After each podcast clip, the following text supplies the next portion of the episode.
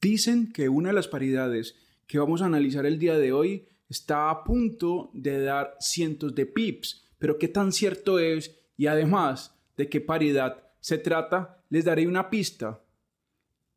La tendencia está en un precio que desde el año 1990 no veíamos. Además, el día de hoy vamos a analizar otras cuatro paridades del mercado Forex. Y por cierto, el próximo 15 de noviembre estaré en la ciudad de Medellín y el 17 de noviembre en Cartagena, exponiendo mi investigación sobre ondas y fractales en torno al promedio móvil de 200. Soy Andrés Hidalgo Castro. Hoy es lunes 23 de octubre. Sean bienvenidos a un nuevo episodio de Pulso de Mercado.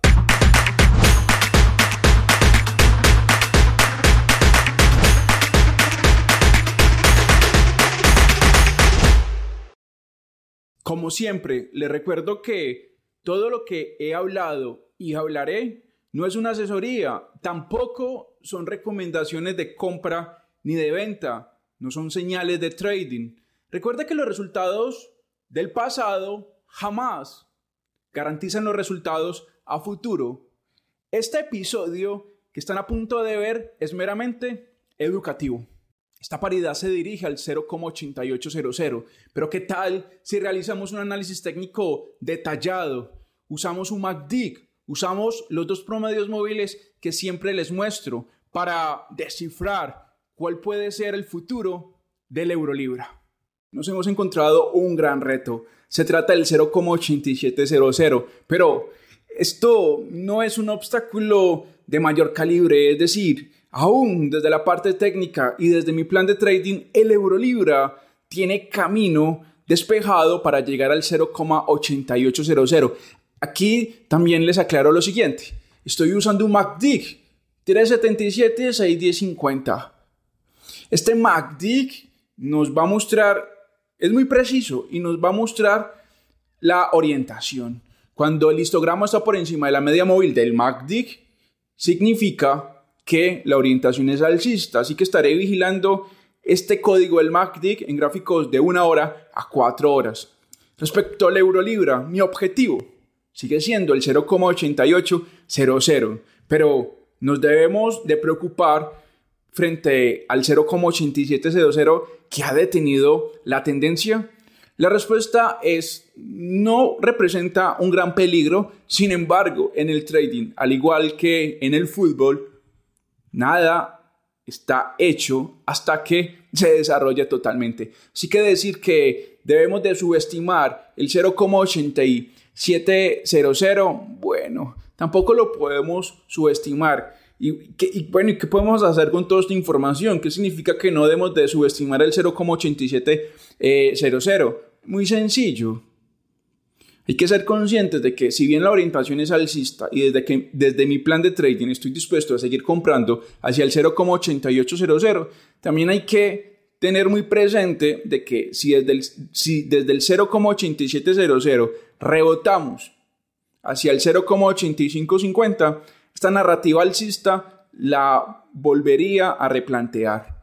Deberíamos de hacer un nuevo análisis técnico para decidir si seguir con esta narrativa alcista o no. Y también respetar el stop loss.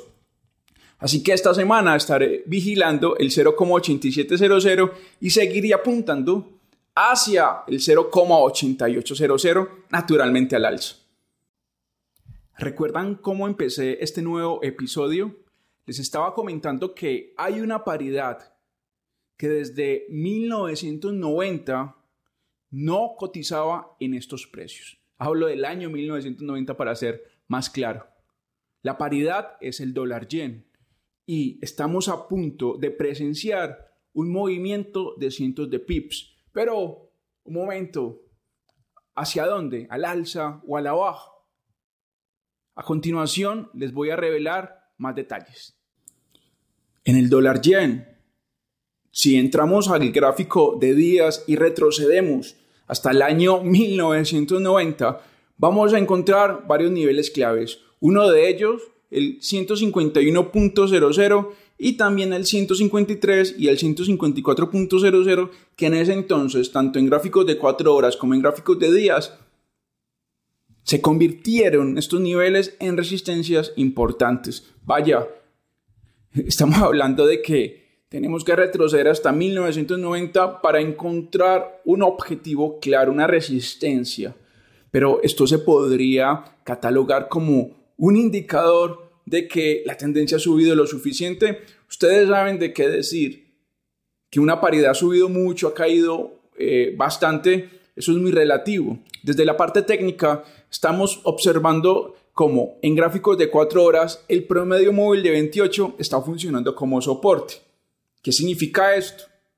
De que el dólar yen se está preparando para desarrollar un movimiento fuerte.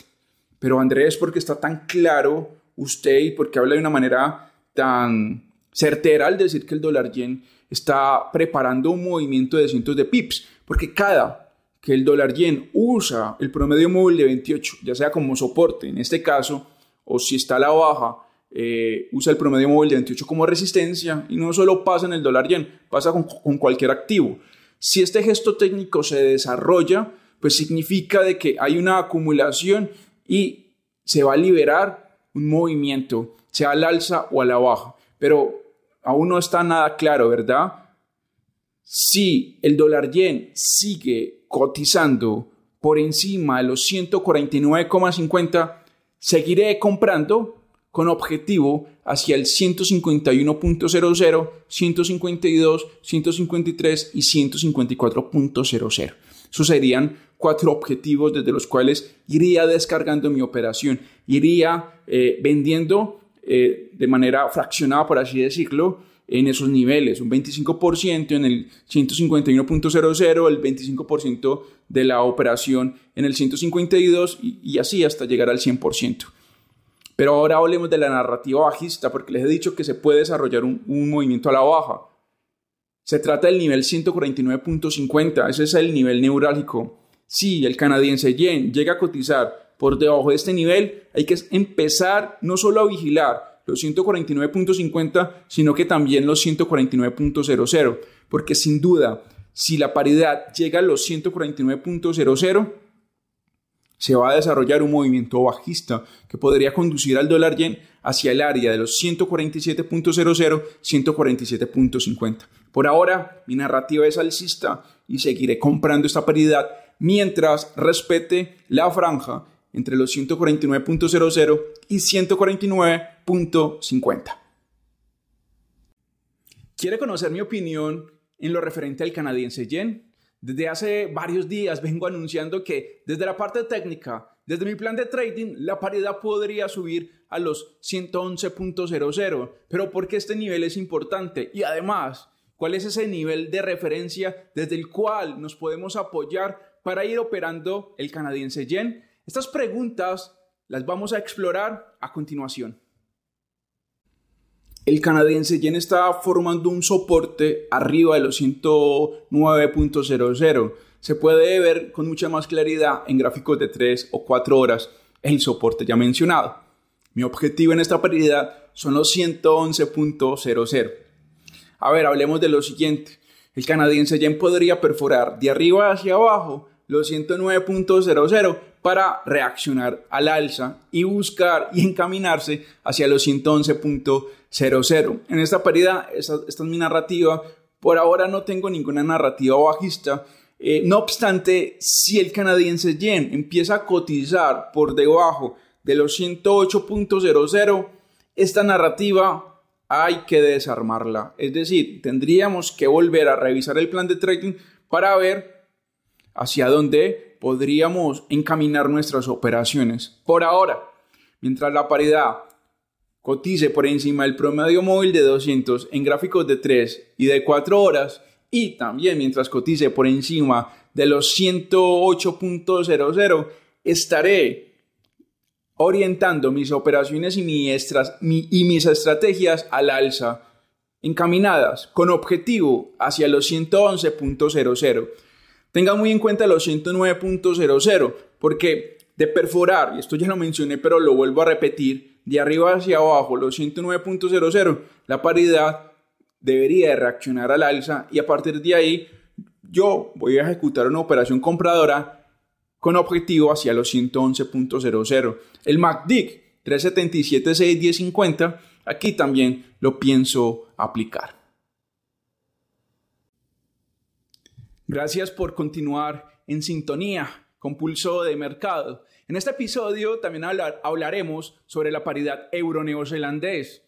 En el episodio pasado les comenté que la paridad podía caer, sin embargo, experimenté un movimiento alcista, pero un momento no hay nada por qué preocuparnos porque esta paridad está a punto de dar una nueva oportunidad.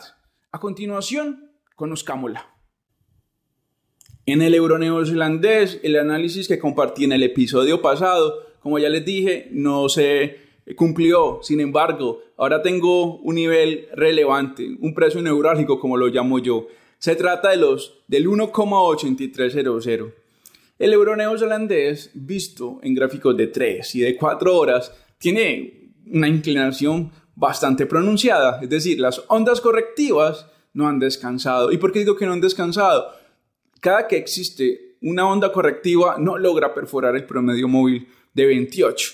Y esto prácticamente lo vine haciendo desde la semana pasada. Pero bueno, vamos entrando mucho más en detalle. La idea de trading en esta paridad, en el euro neozelandés, ¿cuál es?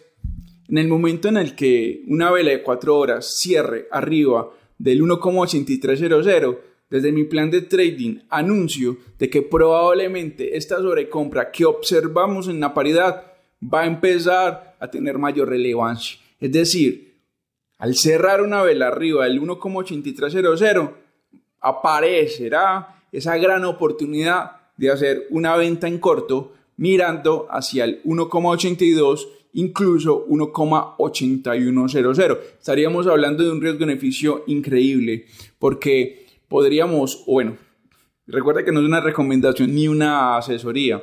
Voy, voy a poner un stop loss en torno al 1,8400, 1,8490 con un profit hacia el 1,81, 1,8200 eh, estaríamos hablando de una ganancia de entre, 100, de entre 200 a 300 pips. Incluso la paridad se podría acercar al 1,8000.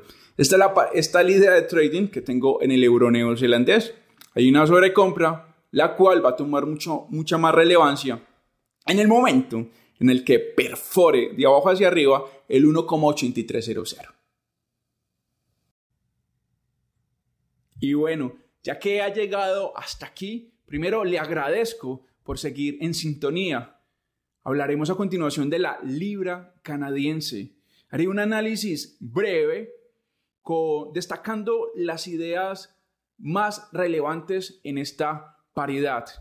Usaré los promedios móviles de 28 y de 200, que son los dos indicadores que más he estudiado a lo largo de estos más de 13 años que llevo analizando eh, el mercado. A continuación, sin más preámbulos, analicemos la libra canadiense. La libra canadiense está dando una excelente oportunidad para buscar el 1,6900 y el 1,7100 al alza.